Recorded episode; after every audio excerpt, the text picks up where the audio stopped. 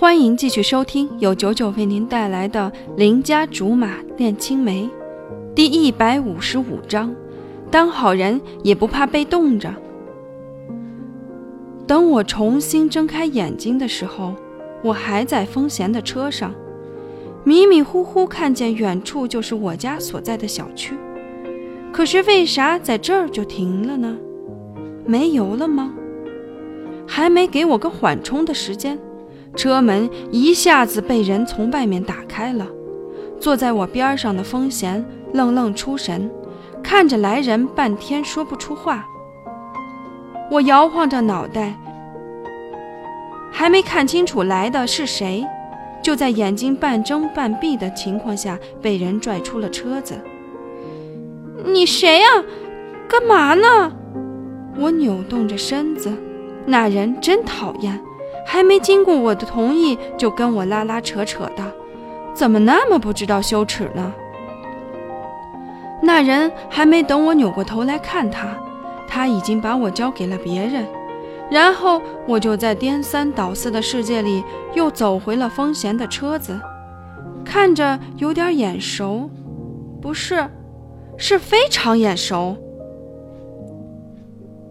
你低低头。这个声音我认识，我转过头，居然看见了关羽。嘿，这哥们儿好久不见了，打哪儿出来的？我听了他的话，低头进了另一辆车。他绕道坐到副驾驶，我瘫在位子上，他从前面探出头，问我：“刁妹妹，喝美了吧？”“嗯，还行。”说着，我打了个酒嗝儿。关羽很是嫌弃的撇撇嘴，冲着驾驶座上的人问：“你说你开个饭馆也不干点正经事儿，买的酒勾兑的吧？瞧瞧把人小姑娘喝成这个德行。”驾驶座上的人长叹口气。我听见喝酒又嗨了，连连说：“别呀，谁说我不能喝？”我喝的比谁都多。说着，改为唱了。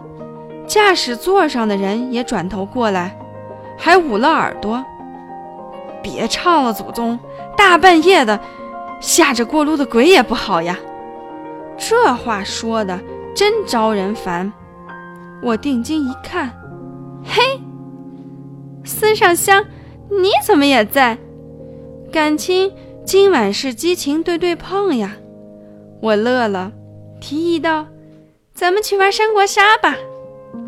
你看，吕布、貂蝉和关羽都来了，还有一专门帮人睡觉回血的孙尚香。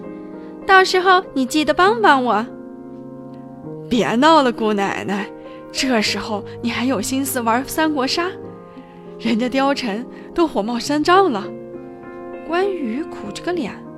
我问：“貂蝉来了？”废话，要不刚才把你拖出来的是谁？关羽努努嘴，我揉揉眼睛，朝他指的方向望去。原来刚才那个急躁躁的汉子是貂蝉呢。那这会儿怎么又没了？浆糊脑袋随便动了动，想起来了，那车里不是还有风险吗？合着是把我扔这儿关心女朋友去了。孙尚香，开车。接到我的指示，孙尚香可为难了。不等貂蝉了，不等，咱们走。算了吧，还是等等他吧，反正大半夜了，不急这几分钟。关羽又出来当老好人，寒冬腊月。当好人也不怕被冻着，我想也不想，我也不想问他们怎么就来了。我只记得我打电话给貂蝉的时候，明明说了打错了。估摸着是跟我泡一块的时间太长了，沾染了我厚脸皮的毛病。大晚上也好意思拖着哥几个出来劫人，怪拉得下面子的。